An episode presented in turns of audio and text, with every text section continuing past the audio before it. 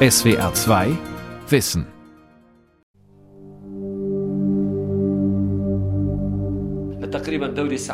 Nach der Bombardierung um 2 Uhr am Nachmittag roch es im Haus nach Gas, nach Knoblauch und Äpfeln.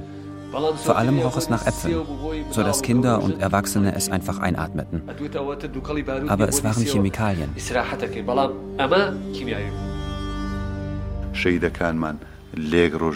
Unter den Toten waren einjährige Kinder und 70 oder 100 Jahre alte Menschen. Aber Babys haben doch keine Schuld. Eine Frau oder ein sechsjähriges Mädchen, das gerade mit der Schule angefangen hat, hat keine Schuld. Das war hundertprozentig ein Völkermord am kurdischen Volk. Ich finde, Deutschland hat eine moralische und zumindest eine indirekte politische Verantwortung, denn die deutschen Unternehmen äh, haben ja den größten Anteil dazu beigetragen, dass der Irak sein damaliges Chemiewaffenprogramm entwickeln konnte. Am 16. März 1988 lässt Saddam Hussein die kurdische Stadt Halabscha im Nordirak mit Giftgas bombardieren. Innerhalb weniger Stunden sterben 5000 Menschen. Zehntausende werden verwundet. Mehr als 30 Jahre danach warten sie noch immer auf Gerechtigkeit. Und der Deutsche Bundestag diskutiert den Umgang mit dem Massaker. Der Giftgasanschlag von Halabja. Völkermord mit deutscher Beihilfe von Bartholomäus Laffert und Daniela Sala. Wir sind in der kurdischen Autonomieregion im Nordosten des Irak. Meine Kollegin Daniela und ich wollen gemeinsam mit unserem Übersetzer Shko die Hintergründe dieses Verbrechens recherchieren und vor Ort mit den Überlebenden sprechen. Vor uns liegt Halabscha. Aus der Ferne sieht es aus wie eine gewöhnliche Kleinstadt. Doch aus der Mitte ragt ein Monument, 20 Meter hoch. Vier riesige Hände aus Stahl. Sie symbolisieren die vier Teile Kurdistans. In der Türkei, in Syrien, im Iran und Irak. Vor dem Monument stehen 16 Masten mit rot-weiß-grünen Fahnen mit gelber Sonne darauf. Die Flagge der Autonomieregion Kurdistan. Darunter stehen 16 rostige Raketensprengköpfe, in die jemand Blumen gepflanzt hat. Drinnen empfängt uns Omid Hammer Ali Rashid, der sich als Omidi vorstellt. Ein kleiner Mann mit schwarzem Anzug und Krawatte, die lockigen weißen Haare hat er sich elegant nach hinten gekämmt. Sieben Verwandte hat Omidi am 16. März 1988 verloren. Darunter seine Mutter und vier seiner Geschwister. Mit weißer Farbe sind ihre Namen auf die schwarzen Wandplatten aus Marmor in der Haupthalle des Monuments geschrieben. Daneben die Namen von 5000 anderen Menschen. Omidi erinnert sich noch genau, was damals geschah. Wir haben uns am 16. März aus Angst vor den Fliegerbomben des Saddam-Regimes im Keller versteckt.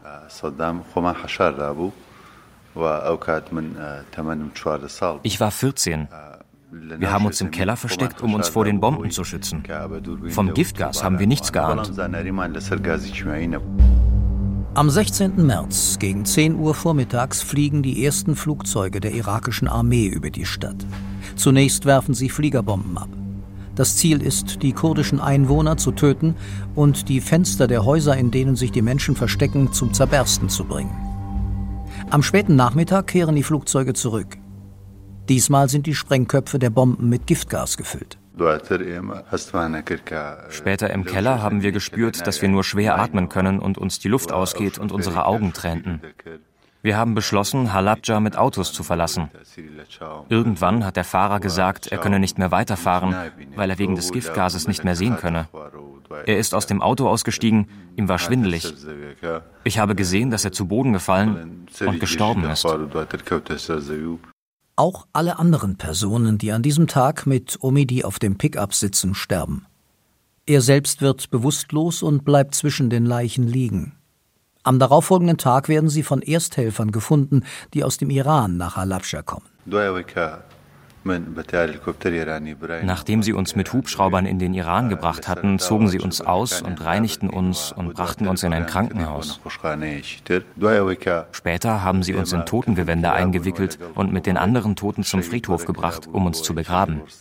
Anscheinend bin ich am Friedhof wieder zu Bewusstsein gekommen und habe mich bewegt.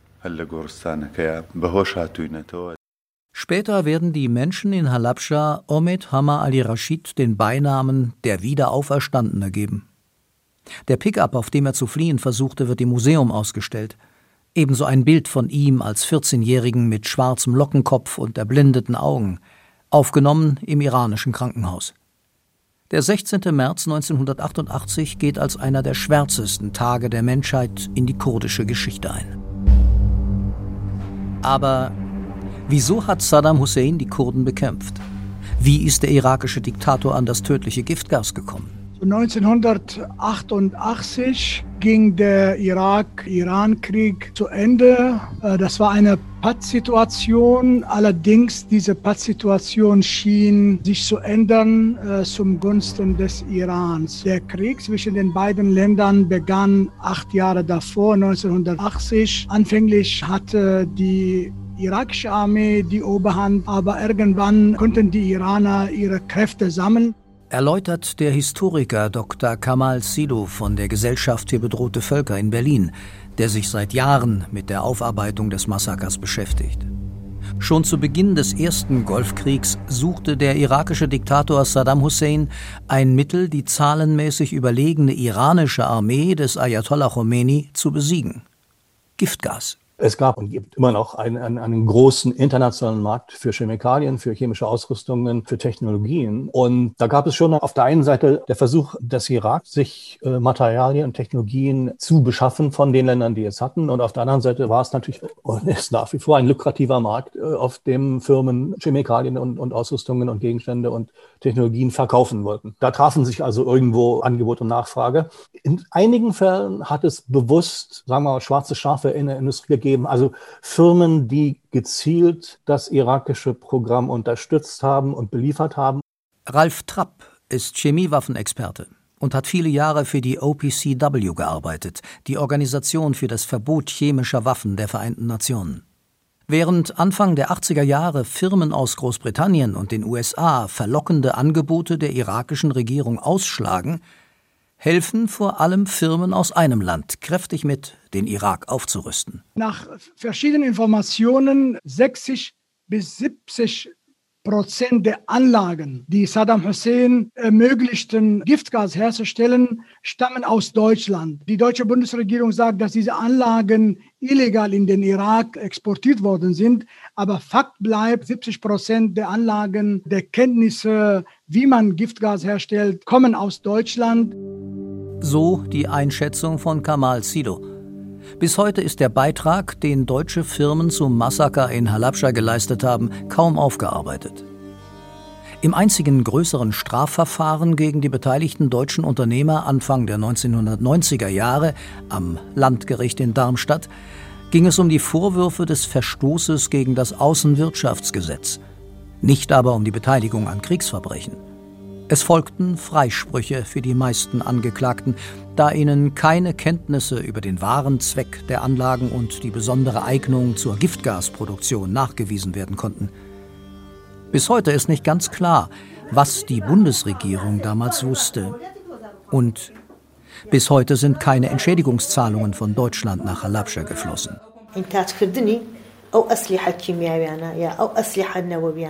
Wenn Konzerne solche Waffen und Chemikalien produzieren, egal für welches Land, das damit Menschen vernichten will, dann ist das ein Verbrechen.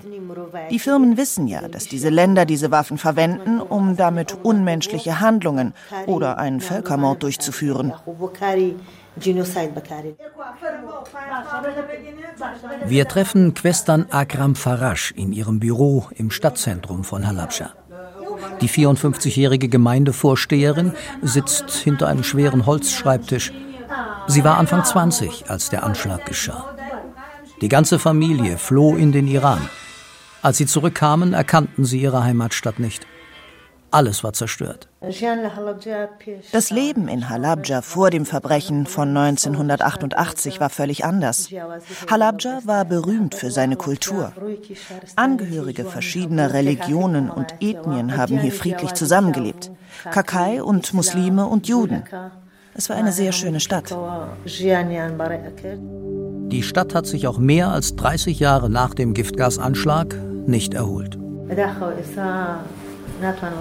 Leider ist Halabja nicht, wie es früher einmal war.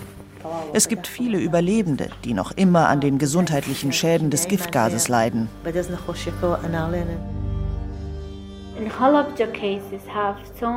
In Halabja haben viele Menschen Depressionen, posttraumatische Belastungsstörungen, eine Bipolarität. Ja, es gibt so etwas wie ein kollektives Trauma in Halabja. Viele haben noch immer nicht akzeptiert, dass ihre Mütter oder ihre Familien gestorben sind. Ergänzt die Psychologin Nias Aziz, die die Überlebenden betreut. Dabei war Halabja früher berühmt für seine widerspenstige Bevölkerung, als Hochburg der irakischen Kommunisten und als Opposition gegen das faschistische Baath-Regime Saddam Husseins in Bagdad. 1980 beginnt der erste Golfkrieg zwischen Irak und Iran. 1986 startet Saddam Husseins Cousin Ali Majid die Anfal-Operation einen Feldzug gegen die Kurden und andere Minderheiten im Nordirak, die sich während des Golfkriegs auf die Seite des Iran geschlagen haben. Mindestens 180.000 Menschen werden getötet. Schon ein Jahr vor dem Chemieangriff von Halabja hat die irakische Regierung kurdische Dörfer zerstört und die Menschen ins Lager gebracht. Die Leute in Halabja haben dagegen demonstriert. Wir haben immer gewusst, dass sich die Regierung rächen würde, wenn sich jemand gegen sie auflehnt. Aber niemals hätten wir gedacht, dass sie Chemiewaffen einsetzen würde.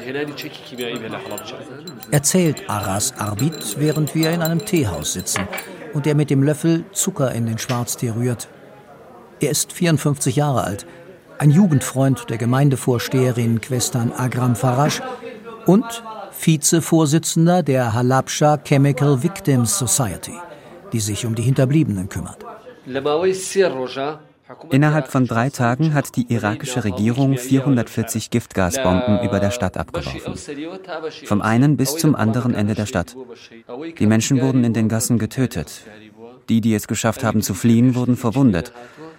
Aber das Problem war, dass die meisten Menschen nicht wussten, wohin sie fliehen sollen, denn das Gas verfolgte sie überall hin. Niemand in Halabscha hat mehr Tote in der eigenen Familie zu beklagen wie Aras Arbit. Insgesamt 26 Verwandte starben. Darunter seine Eltern, seine drei Brüder, seine sieben Schwestern. Bis heute habe er keine Entschädigung dafür erhalten, sagt er. Das soll sich ändern.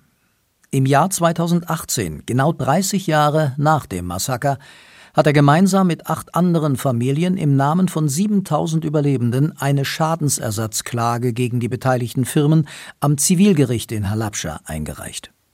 Der Vorwurf Beihilfe zu Völkermord, Kriegsverbrechen und Verbrechen gegen die Menschlichkeit. Ihre Forderung 100.000 Euro für jeden Toten eine Million Euro für jeden Überlebenden. Die wichtigsten Akteure in dieser Verschwörung waren drei oder vier Firmen aus Deutschland. Und es gibt Beweise, dass die deutsche Bundesregierung zu jedem Zeitpunkt Bescheid wusste und nichts getan hat, um die Errichtung der Fabriken im Irak zu stoppen, die später einmal die größten Giftgasfabriken der Welt in Zeiten des Kalten Krieges werden sollten. Das behauptet der Menschenrechtsanwalt Gabriel Marone von der Chicagoer Anwaltskanzlei MM Law.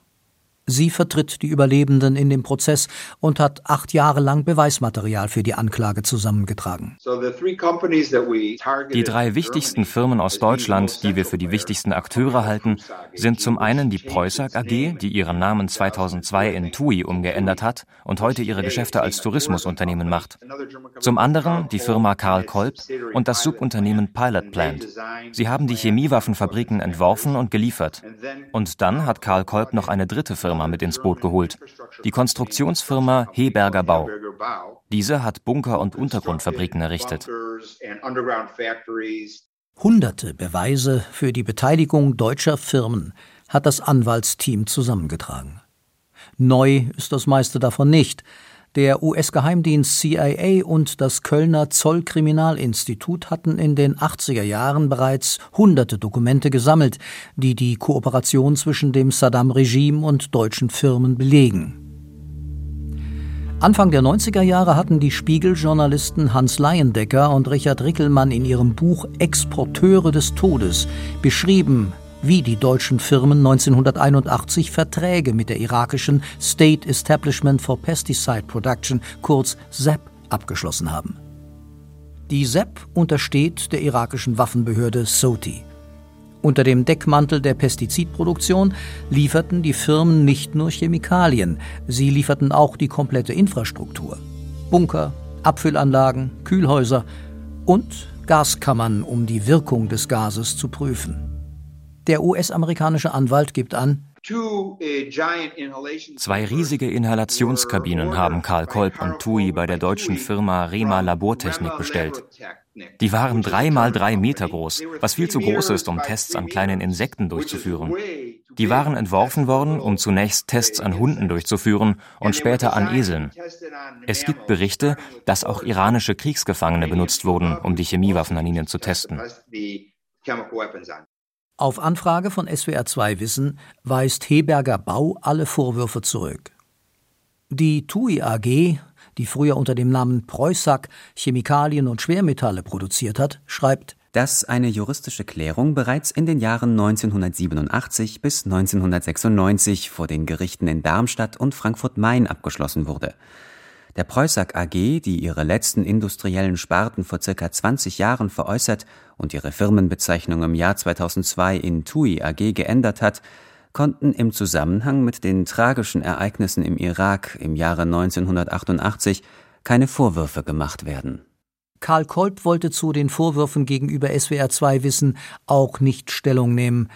Dabei ist gar nicht umstritten, dass die Firmen die Materialien tatsächlich geliefert haben sondern vor allem, ob sie wussten, zu welchem Zweck diese Materialien einmal benutzt werden würden. Indizien dafür gibt es mehr als genug. Schon 1982 soll sich ein deutscher Preußack-Techniker an die deutsche Botschaft in Bagdad gewandt haben, mit dem Hinweis, dass in Samara chemische Waffen hergestellt würden. Als er einen Monat später auf Heimaturlaub in Deutschland ist, kündigte ihm sein Arbeitgeber.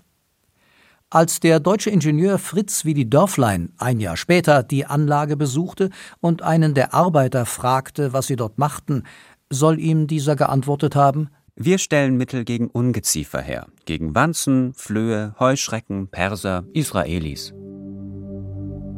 Im selben Jahr 1983 beschwert sich Ayatollah Khomeini bei den Vereinten Nationen, dass der Irak im Krieg gegen den Iran Giftgas einsetze. Im Januar 1984 wendet sich das US State Department an die deutsche Botschaft in Washington. In einem Schreiben vom 28. Februar informiert die Botschaft den deutschen FDP-Außenminister Hans-Dietrich Genscher, die amerikanische Regierung hat am 12.01.1984 gegenüber der deutschen Botschaft Washington Folgendes anhängig gemacht. Die USA haben Informationen aus Wirtschaftskreisen wonach Irak versucht, eine eigene C-Waffenproduktion aufzubauen.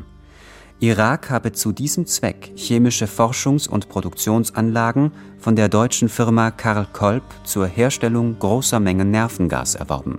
Die Reaktion der deutschen Bundesregierung? Die Wochenzeitung Die Zeit zitiert den damaligen Regierungssprecher Peter Böhnisch. Ganz gleich, was der CIA behauptet. Auch der CIA kann aus Pflanzenschutzmitteln kein Senfgas entwickeln. Die New York Times zitiert 1984 einen Mitarbeiter des damaligen FDP-Wirtschaftsministers Martin Bangemann. Demnächst sollen wir wohl auch noch den Export von Hämmern unterbinden, weil irgendjemand sie nutzen könnte, anderen damit auf den Kopf zu schlagen. Trotzdem verschärft die Regierung in Bonn im selben Jahr, am 6. August 1984, die Ausfuhrregeln für Produkte, die zur Herstellung chemischer Waffen dienen könnten. Doch die deutschen Firmen finden Möglichkeiten, diese zu umgehen. Laut der neuen Anklage gründeten sie Scheinfirmen und nutzten Wege über Frankreich und die Niederlande, um das Geschäft nicht zu gefährden. 1986 verurteilen die UN, dass die irakische Armee schon seit 1983 Chemiewaffen gegen die iranischen Streitkräfte eingesetzt haben soll. Zwei Jahre sind es da noch bis zum Giftgasangriff in Halabscha. Doch die deutsche Bundesregierung kann oder will nicht einschreiten.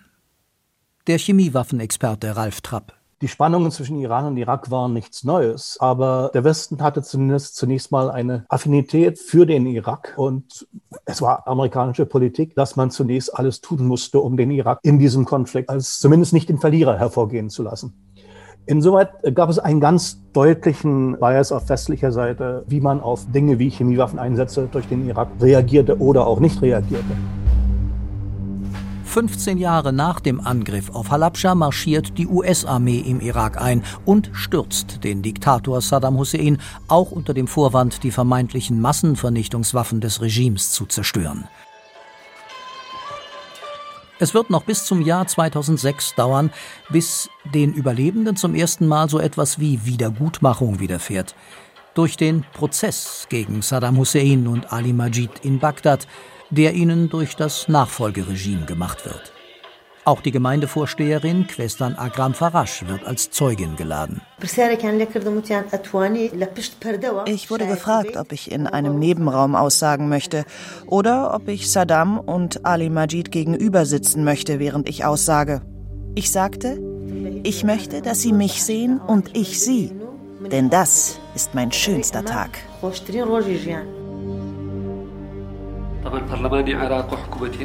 Natürlich haben die irakische Regierung und das Parlament Halabja als Genozid anerkannt. Aber warum erkennt der Internationale Strafgerichtshof in Den Haag Halabja nicht als Genozid an? Ich glaube, das liegt vor allem daran, dass viele mächtige Länder dem Irak im achtjährigen Krieg gegen Iran geholfen haben. Nämlich Deutschland, Österreich, Italien, Russland, Frankreich, die USA, Belgien, Japan und China. Und dass ungefähr 500 Unternehmen dem irakischen Regime während des achtjährigen Krieges Chemikalien, Giftgas und alle möglichen anderen Waffen geliefert haben.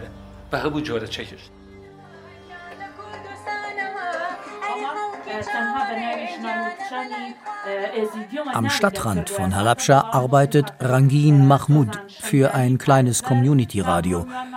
Gerade hat sie eine Sendung über den Völkermord des sogenannten Islamischen Staats an den Jesidinnen abmoderiert. Natürlich steht beides in direktem Bezug zueinander. Nur wurde Halabja von der eigenen Regierung angegriffen und bei ISIS waren Menschen aus der ganzen Welt dabei. Aber auch die Jesiden arbeiten daran, dass ihr Fall als Völkermord anerkannt wird. In den vergangenen Jahren haben nacheinander die Parlamente Schwedens, Norwegens und Großbritanniens Saddams Verbrechen an den Kurdinnen und Kurden im Zuge der Anfal-Operation als Völkermord anerkannt. Der deutsche Konsul war vor vier, fünf Jahren hier und ich habe ihn gefragt, ob die deutsche Regierung Halabja nicht für die Zerstörung entschädigen sollte. Die Frage hat ihm überhaupt nicht gefallen. Dabei ist es nur eine Tatsache. Viele der Opfer hier in Halabja wollen eine Wiedergutmachung für die Schäden, die durch die Waffenverkäufe der Konzerne an das irakische Regime entstanden sind. Inzwischen ist die Debatte, ob die Anfal-Operation und das Massaker in Halabja als Völkermord anerkannt werden soll, auch in Deutschland angekommen. Ich kann mich ja daran noch erinnern, als das passiert äh, ist äh, und äh, die Bilder in allen Medien gezeigt worden sind. Ich habe mich selber so in einer Ohnmachtssituation gefühlt als Kurdin und ähm, war irgendwie so verzweifelt, was, was kann ich jetzt machen? Helin Evrim Sommer. Seit 2017 sitzt sie für die Linkspartei im Deutschen Bundestag. Im Februar 2021 hat sie gemeinsam mit Parteikolleginnen einen Antrag eingebracht, dass der Bundestag Saddam Husseins Anfalloperation gegen die Kurden und das Massaker in Halabscha offiziell als Völkermord anerkennt. Warum jetzt? Ja, weil sich die Politik in Deutschland um dieses Problem, also was unbequeme Themen betrifft, lange Zeit erfolgreich gedrückt hat. Beim Völkermord an den Armeniern im Osmanischen Reich 100 Jahre haben sie verstreichen lassen, ehe sich äh, der Deutsche Bundestag im Jahre 2016 dazu entschlossen hat, den Völkermord als ähm, solchen politisch anzuerkennen und die deutsche Mitverantwortung einzugestehen. Solange darf es natürlich bei den Kurdinnen und Kurden nicht dauern. Die Menschen, die Saddams äh, Massaker überlebt haben, sollen noch zu Lebzeiten Gerechtigkeit erfahren. Der Menschenrechtsausschuss hat Sommers Antrag im Mai 2021 abgelehnt. CDU, CSU, SPD, FDP und AfD stimmten dagegen. Die Grünen haben sich enthalten. Auf Anfrage von SWR2 Wissen haben die CDU-CSU-Fraktion und die SPD-Fraktion nicht reagiert. Kai Gehring von der Grünen-Fraktion nannte schriftlich die Gründe. Zitat Auch wenn wir grundsätzlich das Anliegen teilen, kritisieren wir die Art der Befassung mit derart schweren Verbrechen und die unzureichende Einordnung der Anfal-Operation in den historischen Gesamtkontext. Peter Heid antwortete für die FDP-Fraktion. Auch die FDP-Bundestagsfraktion verurteilt die Verbrechen an den irakischen Kurdinnen und Kurden. Bei einer völkerstrafrechtlichen Bewertung dieser Verbrechen muss jedoch eben auch sehr genau juristisch geprüft werden, ob und in welcher Form der Tatbestand des Völkermordes erfüllt ist. Kamal Sidu von der Gesellschaft für bedrohte Völker erkennt an der Zurückhaltung der deutschen Politik zu Halabja auch eine generelle Haltung der Politik gegenüber den Kurdinnen und Kurden. Als die Türkei 2018 seine kurdische Heimatstadt Afrin in Syrien angreifen ließ, veranstaltete er eine Mahnwache. Die Mahnwache hieß übrigens damals Giftgas, heute Panzer, keine deutschen Waffen gegen Kurden, weil gerade der Krieg gegen die Kurden in Afrin war, Leopard 2 waren beteiligt. Das wäre auch vielleicht ein anderer Aspekt, äh, dass die deutsche Bundesregierung aufhört, die Türkei mit Waffen unterstützt, die in Syrien gegen die Kurden und andere Minderheiten vorgeht, aber auch immer wieder den Irak angreift. Die Türkei sagt, sie würde die PKK bombardieren, genauso wie Saddam Hussein meinte, er würde die, die iranische Armee bombardieren, aber in Wirklichkeit werden Zivilisten die ersten Opfer dieser Angriffe. Die Menschen in Halabja haben vor allem einen Wunsch. Sie wollen gesehen werden. Sie wollen, dass ihr Schicksal als solches anerkannt wird und nicht als x-beliebiges Kriegsverbrechen in der Menschheitsgeschichte. Omid Hammer Ali Rashid, dem sie in Halabscha den Beinamen der Wiederauferstandene gegeben haben. Diese Unternehmen wollen sich nicht vor einem Gericht für die Taten verantworten. Aber wir wollen, dass über sie gerichtet wird. Und dass wir für den Tod unserer Märtyrer entschädigt werden. Auch wenn man den Schaden niemals wieder gut machen kann, denn die Toten kommen nicht zurück. Selbst wenn mir die ganze Welt gehören würde. Das wäre nichts im Vergleich dazu, wenn ich auch nur einen Tag wieder mit meiner Schwester und meinem Bruder und meiner Mutter zusammen sein könnte. Während der Corona-Pandemie war das Verfahren in Halabscha ausgesetzt. Auch wenn die angeklagten Firmen gar nicht erst vor Gericht erscheinen, für viele Überlebende bedeutet dieses Strafverfahren die Hoffnung, eines Tages doch noch Gerechtigkeit zu erfahren. SWR 2 Wissen Giftgasanschlag gegen Kurden, Völkermord mit deutscher Beihilfe in Halabja, ein Beitrag aus dem Jahr 2021. Zwischenzeitlich wurde der Prozess in Halabja wieder aufgenommen, das Urteil steht noch aus. Eine Sendung von Bartholomäus Laffert und Daniela Sala. Sprecher Volker Riesch, Regie Günther Maurer, Redaktion Sonja Striegel. SWR 2 Wissen Manuskripte und weiterführende Informationen zu unserem Podcast und den einzelnen Folgen gibt es unter swr2wissen.de.